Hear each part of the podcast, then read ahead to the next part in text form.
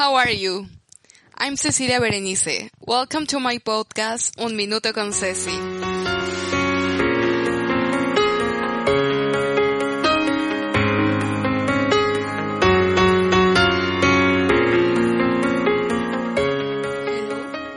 Recently I made my first podcast and I made it in my mother tongue in Spanish and I showed it with a friend and he told me, well, if you made it in Spanish, you could do it in English too. And I felt like, well, for me it's easier to express myself in Spanish because it's my mother tongue and it's something that I really want to transmit that day, that message. And he said like, no, no, no, try it and do it in English. And I know that a lot of people, a lot of foreigners will be very, very happy and very conscious at the same time to hear you because we know that a lot of people is facing now something really hard because of the coronavirus. And I don't think that it's just a few people. I think that the whole world right now is thinking about how it's gonna be their life after this and we'll see something very different that we are accustomed to. Life won't be the same that we were accustomed to live. I'm totally sure of that. And now the most important is to be okay and I will talk about from my experience and from the things that I was living and experiencing in recent weeks. At the beginning, I thought like, well, I will have like more time, so I can do more stuff. So I was exercising twice a day. I was in lots of webinars. I had additional my work, additional my classes at university and I was totally full of activities. And I felt so bad because I felt like, well, I really can't believe that I'm doing lots of things and now I feel totally overwhelmed. I have no time for myself and I'm totally disconnected from me, from my emotions. And I felt so, so bad that I felt like, well, now I just need to cry. And that day, I just started to cry and cry and cry and said like, well, now I have the opportunity to do something different. And in that moment, I said like, well, I really need to talk to someone that really loves me and someone that just will listen to me.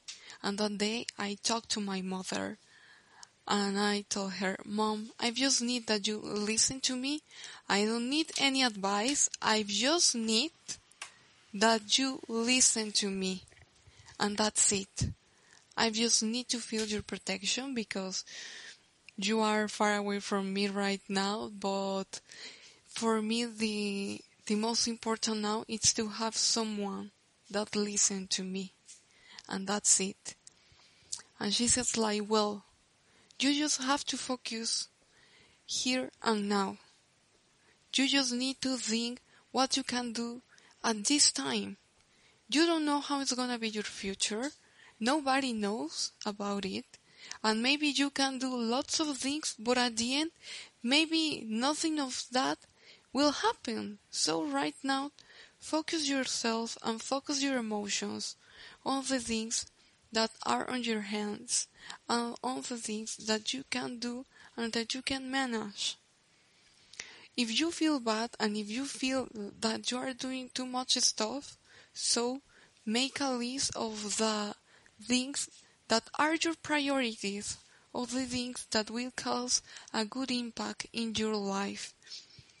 And I felt like, well, it's much better that I knew that I had to do that but maybe listening to my mother really helped me to canalize my emotions and my activities to something different.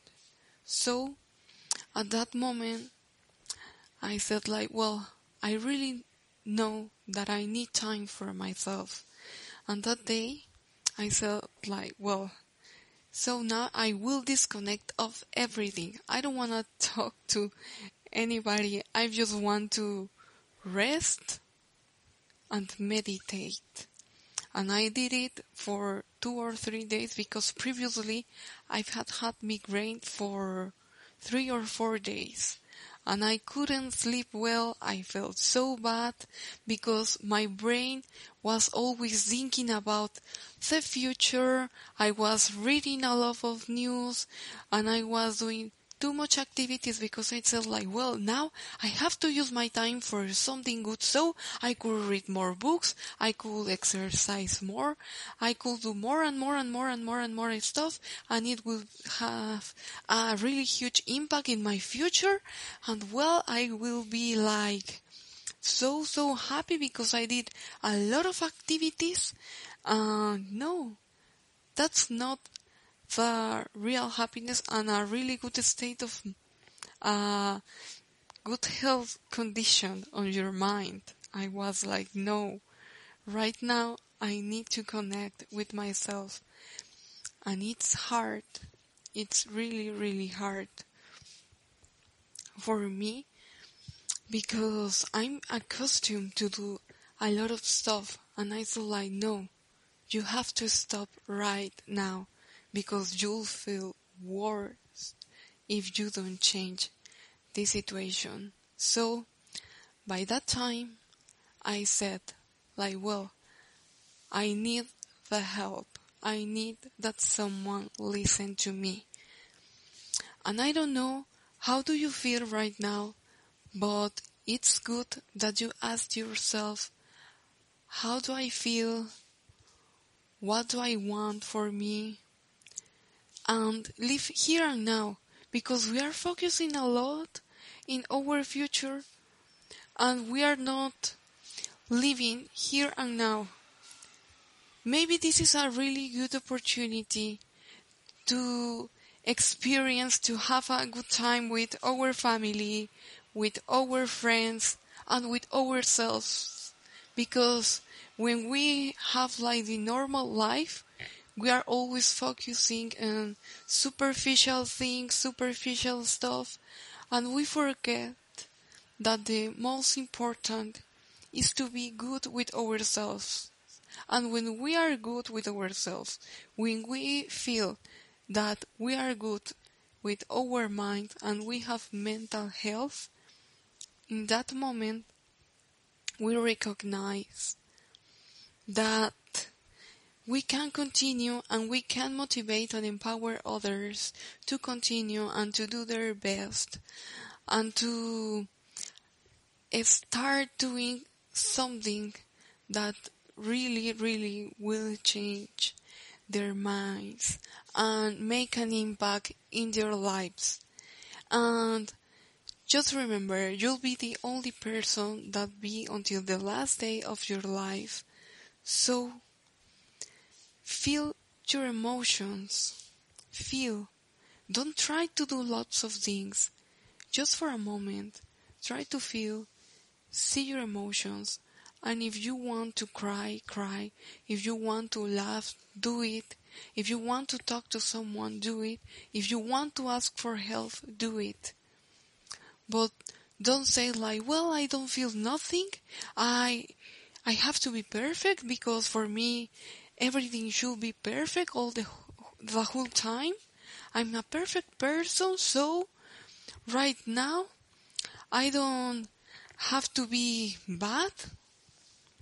Give yourself permission of feel good or feel bad and remember that the most important is to be okay. And it doesn't matter if this finishes and you didn't lose weight and if you didn't read like 100 books or if you didn't learn another language, the most important is that you have a connection with yourself. And when you disconnect the world and connect with yourself, when you move again and continue with your normal life, you will have the ability to stay better with others, to have better conversations, to have stronger relationships, because first of all, you focus yourself and your emotions on yourself, and because you learn to canalize all the things that you were feeling into something different.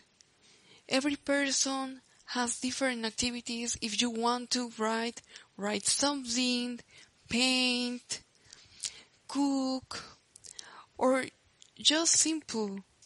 Do a, do something different for you. Have a spa day, wherever that makes you happy and that makes you connect with yourself. Just get away of social media, of any kind of device, of your computer, of wherever, and just try to have time for yourself. So, I talk about my experience, and I really hope that this could be good for you. Thank you so much for listening to me, and remember that you are not alone, and that you have a lot of people that loves you. So, just continue with your way and smile. Thank you so much.